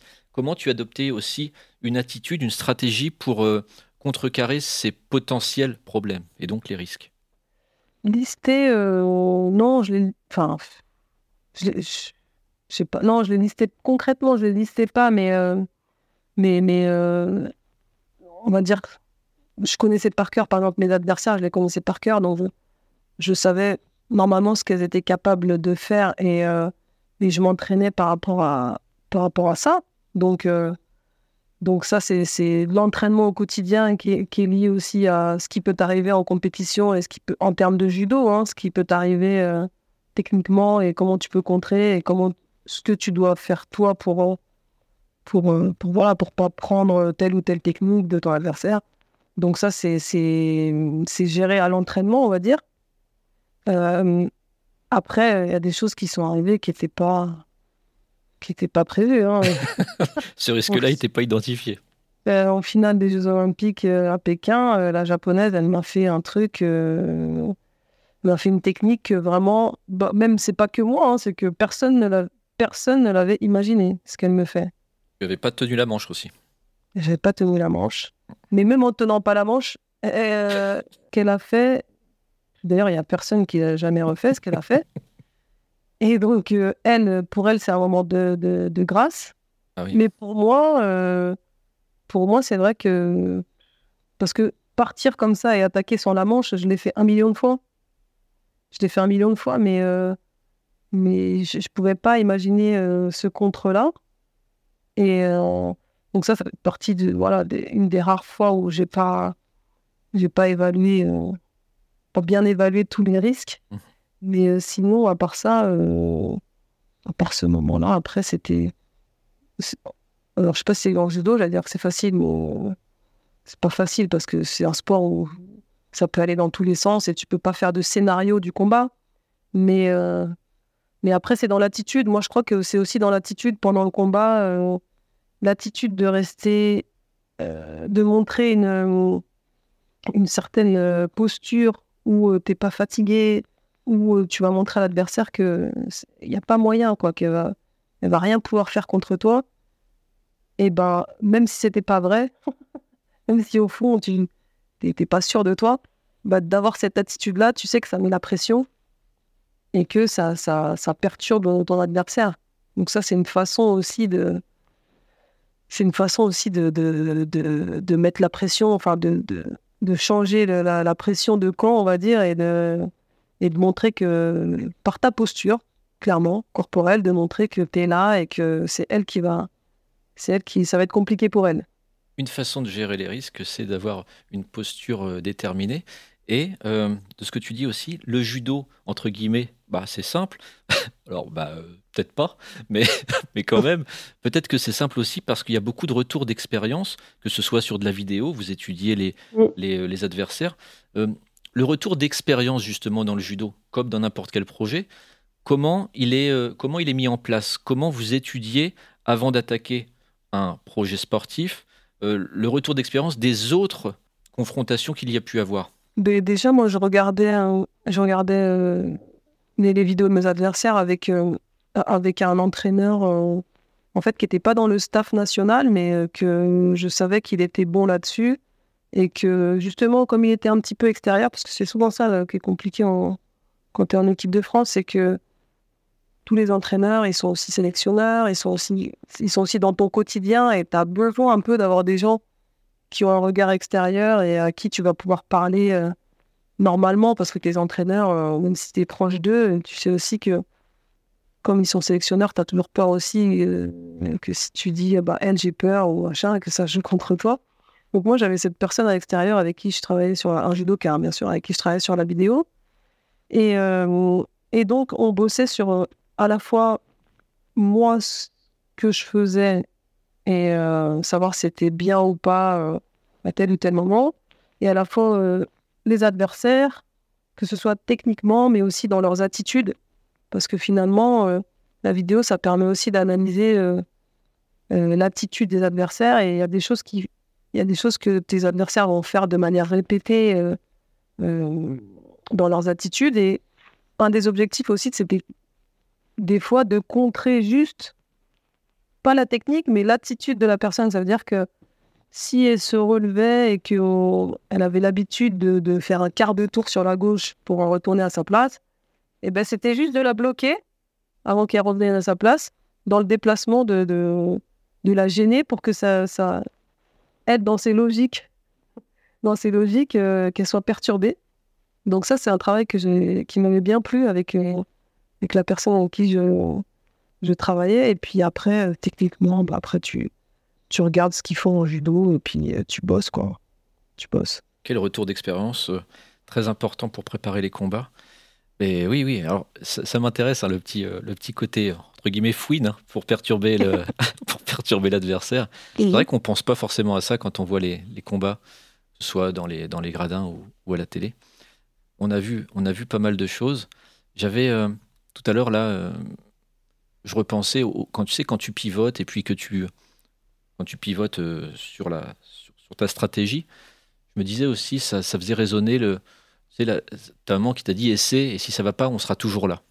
Et je trouve que c'est intéressant d'avoir d'avoir cette notion là. Et toi qu'est-ce que tu en penses d'ailleurs du droit de se tromper et de ne pas y arriver? Vu mon parcours, je suis assez comment dire je, je, pense que enfin voilà tout le monde peut peut se tromper et ne pas y arriver je suis pas trop exigeante vis-à-vis de, de, ça mais euh, comme aussi j'ai été entraîneur euh, des équipes de France à très très haut niveau je sais que je me en tant qu'entraîneur en tout cas je laissais beaucoup moins de place à ça ouais, ouais je je suis. Je, pense que quand j'ai entraîné euh, les jeunes, quand j'ai entraîné, j'étais entraîneur de l'équipe de France cadette, j'étais dans ce truc-là à dire euh, bah oui, vous êtes jeune, il faut essayer, et puis si, si ça marche pas, c'est pas grave, mais au moins il faut essayer. Euh, j'étais dans ce truc-là, et puis après, quand je suis passé avec les, les meilleurs des meilleurs, j'avais, j'étais un, un peu plus dur. Ouais. J'étais, Ouais, j'étais un petit peu plus dure parce que parce que parce que être quand tu es déjà la meilleure, quand tu es déjà euh, troisième au championnat du monde et que et que tu veux être première, et eh ben je me dis euh, tu, tu, peux moins laisser euh, moins laisser de place. Ah bon, j'essaye et puis on verra. Si ça marche pas, je recommencerai l'année d'après. Non non. Quand quand tu veux être championne du monde et que es déjà, tu fais partie déjà des meilleurs de ta catégorie, si tu veux gagner, euh, il y a moins de place, on verra l'année prochaine. Parce que l'année prochaine, euh, si tu fais pas ce qu'il faut, l'année prochaine, tu seras peut-être pas au championnat. Et puis, euh, puis l'année prochaine, les autres, elles seront peut-être. Si toi, tu rates là, l'année prochaine, elles seront peut-être encore plus fortes et tu rateras encore plus. Donc, sur les meilleurs, meilleurs, j'avais beaucoup plus d'exigences. Mais moi aussi, quand j'étais athlète, j'avais. À partir du moment où j'ai été une fois, deux fois championne du monde, je me suis mis une exigence que même, même les filles de, l'équipe qui ont évolué avec moi, elles, elles m'ont pas reconnue. Elles m'ont pas reconnue parce qu'elles se sont dit, euh, elles se sont dit, ah ouais, Lucie est devenue hyper sérieuse. C'est le petit plus, mais qui fait euh, la, toute la, différence pour les, pour les grandes championnes. Et le, donc, c'est le droit de se tromper, le droit de gribouiller euh, en dehors du cadre. En fait, oui, mais pas tout le temps. Il y a des moments stratégiques où finalement, là, euh, on n'a pas le droit à l'erreur il faut être super focus sur son sujet. quoi. Oui, si tu es, si dans une euh, compétition, si tu dans une compétition, on va dire, euh, qui, est moins importante et que, et que tu t'es fixé un objectif technique ou un objectif de, de j'en sais rien, tu t'es dit, bon, il faut que je fasse telle ou telle tactique par combat, ben là, oui, tu peux, tu peux te permettre, on va dire, c'est pas de pas réussir, mais comme tu dis, de, de, de un peu on peut se permettre. Après, quand tu arrives euh, sur des grands championnats, bah voilà, les Jeux Olympiques, c'est tous les 4 ans. Donc euh, là, tu peux plus te permettre. Quoi. Exactement.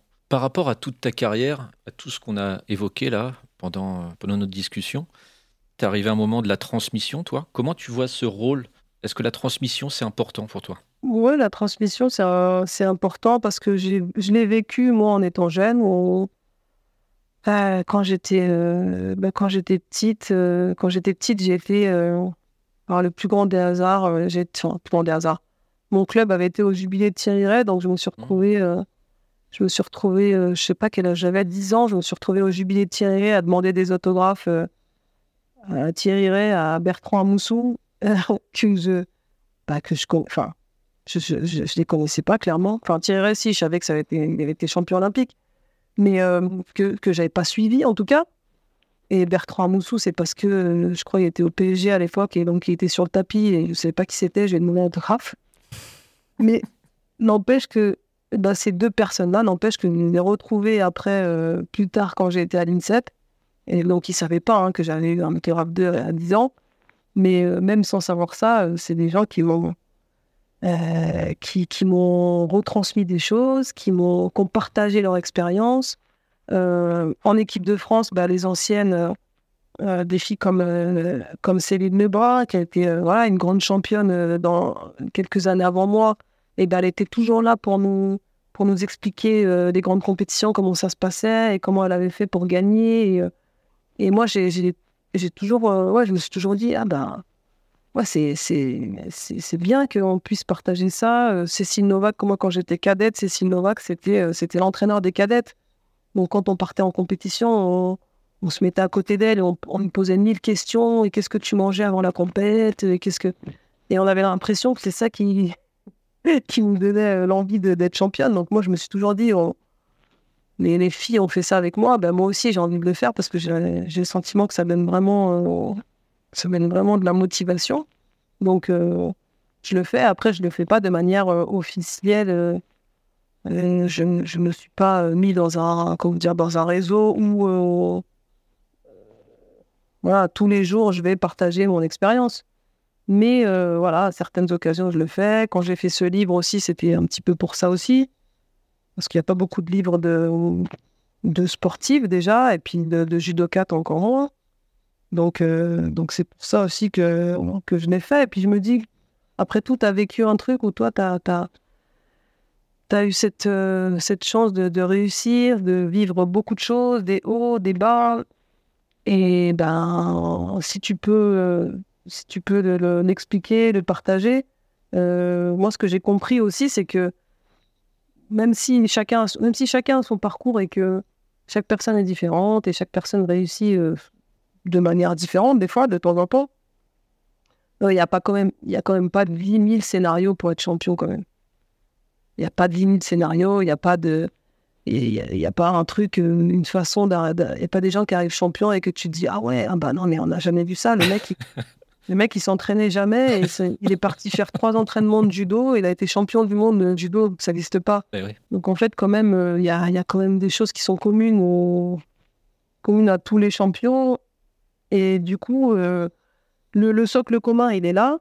Et après, euh, par contre, le fait de partager, ça fait que tu vas te reconnaître dans le caractère. Parce qu'il euh, il y a mmh. des gens qui étaient, y a des gens qui étaient stressés et d'autres pas stressés. Il y a des gens qui, ont vécu, qui ont grandi dans des familles de, de sportifs et champions et d'autres qui n'ont pas grandi. Donc ça permet aussi de pouvoir s'identifier quand on est quand on est jeune.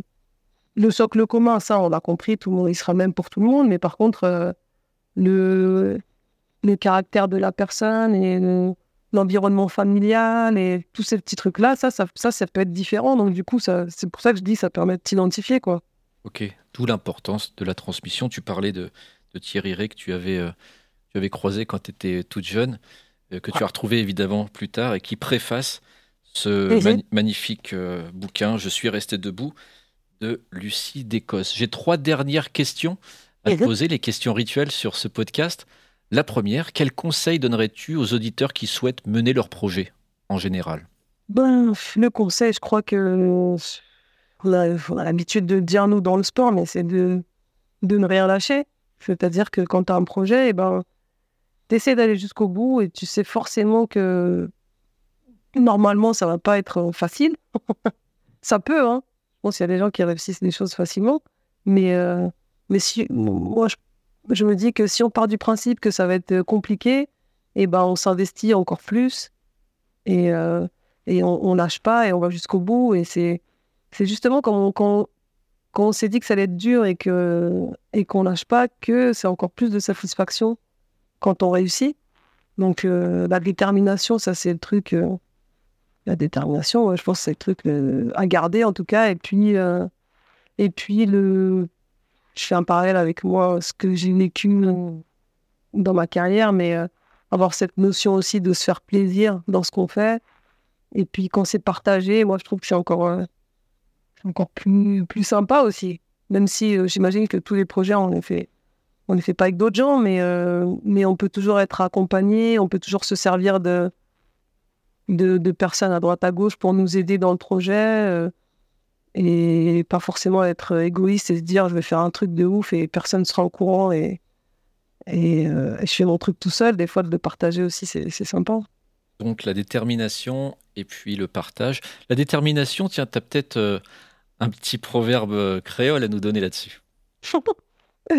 ben ouais, tiens, Béred, pas molly, à molly qui raide. bah, ça veut dire de tenir, de tenir, euh, de tenir bon. Bien sûr. Tenir bon, toujours. Deuxième question rituelle, est-ce que tu aurais un bouquin et ou un disque à nous conseiller? Ah. Euh, Franchement, si je vous donne un bouquin, c'est que vraiment je mens parce que je lis pas beaucoup.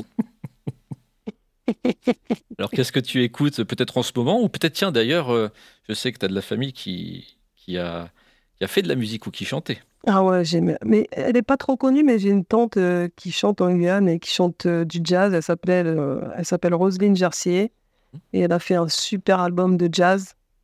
Et voilà, je kiffe, je kiffe son album. Bon, parce que, bah, après c'est ma tante aussi. Ça, en ça tout cas, compte mais en tout cas, ça me fait plaisir de de la citer. Super. Qu'est-ce que tu n'as pas encore fait et que tu voudrais réaliser maintenant? Waouh. Euh, Qu'est-ce que j'ai pas encore fait et que je veux réaliser? Oh, c'est dur. Ouais, tu as eu ta période de, de championne, ensuite tu as eu ta période de femme, t'es maman maintenant. Est-ce Ouais. que, je sais pas, qu'est-ce qui, qu'est-ce qui te reste à, à accomplir? Qu'est-ce qui te motive maintenant? Euh, Qu'est-ce qui me motive? Ben, là, je suis dans une période, c'est, c'est- dans une période justement où je me pose la question sur ma suite professionnelle. Mhm. Et donc, euh, j'ai pas vraiment de réponse. Ok. Donc, Donc, c'est un moment euh, aussi dans une vie où quand tu te dis euh, est-ce que tu continues à faire ce que tu fais ou est-ce que tu changes? Mais que tu sais pas si tu changes ce que tu vas faire. Moi, je suis un petit peu dans cette période-là, mais euh, à accomplir, qu'est-ce que. J'ai toujours, eu- j'ai toujours eu un, un, un rêve euh, depuis que je suis athlète. euh, C'était de, de vivre au Japon. Mhm. Alors, je sais pas si je le ferai. Euh, mais en tout cas, voilà, ça c'est toujours un truc qui a été dans un coin de ma tête. Je me suis toujours dit vivre au Japon, pas, pas toute ma vie, hein, mais quelques temps, et surtout enseigner le judo au Japon, Ah, Parce que je- d'accord. parce que je me dis ce serait, alors là vraiment pour le coup, ce serait euh, une performance d'aller chez eux et de leur apprendre quelque chose. Ouais, certainement, effectivement. Alors, Lucie d'Écosse, elle est restée naturelle, simple et modeste. Merci beaucoup, Lucie, pour cet entretien. Est-ce que tu aurais des réseaux à nous partager, un site internet pour qu'on puisse te contacter, éventuellement faire appel à toi pour des conférences en entreprise? Je, je suis pas sur les réseaux sociaux. Bientôt, je vais bientôt, euh, je vais bientôt euh, m'y mettre. Donc euh, dès que dès que je me mettrai en réseaux sociaux, vous allez vous allez me voir et puis me contacter par ce biais-là. C'est vrai. Pour l'instant, j'y suis pas. Merci, Lucie. Est-ce que tu as un dernier mot à partager pour nos auditeurs? Oh, ben, euh, euh, merci de m'avoir écouté déjà. et puis euh, que moi, c'est toujours, euh, toujours un plaisir et ça me, ça me replonge aussi dans beaucoup de choses. Ça met beaucoup de, de- beaucoup de nostalgie, mais aussi beaucoup de plaisir de parler de tout ça. Merci infiniment, Lucie. C'est gentil, merci. Salut. Alors, chers auditeurs, c'est la fin de cet épisode incroyable avec Lucie d'Écosse. J'espère que vous avez apprécié cette discussion autant que moi. Si c'est le cas, n'oubliez pas de vous abonner à notre podcast pour ne manquer aucun épisode. Pour des mises à jour exclusives, des extraits en avant-première et bien plus encore, rejoignez-nous sur Instagram en cherchant C'est quoi le projet podcast? et sur mon compte LinkedIn Yann Lebreuilly. Merci encore de nous écouter, vous êtes la raison pour laquelle nous produisons ce podcast et nous avons hâte de partager encore plus de récits captivants et instructifs avec vous à l'avenir. Continuez à viser l'excellence dans tout ce que vous faites, restez à l'écoute pour de futures aventures audio passionnantes sur C'est quoi le projet?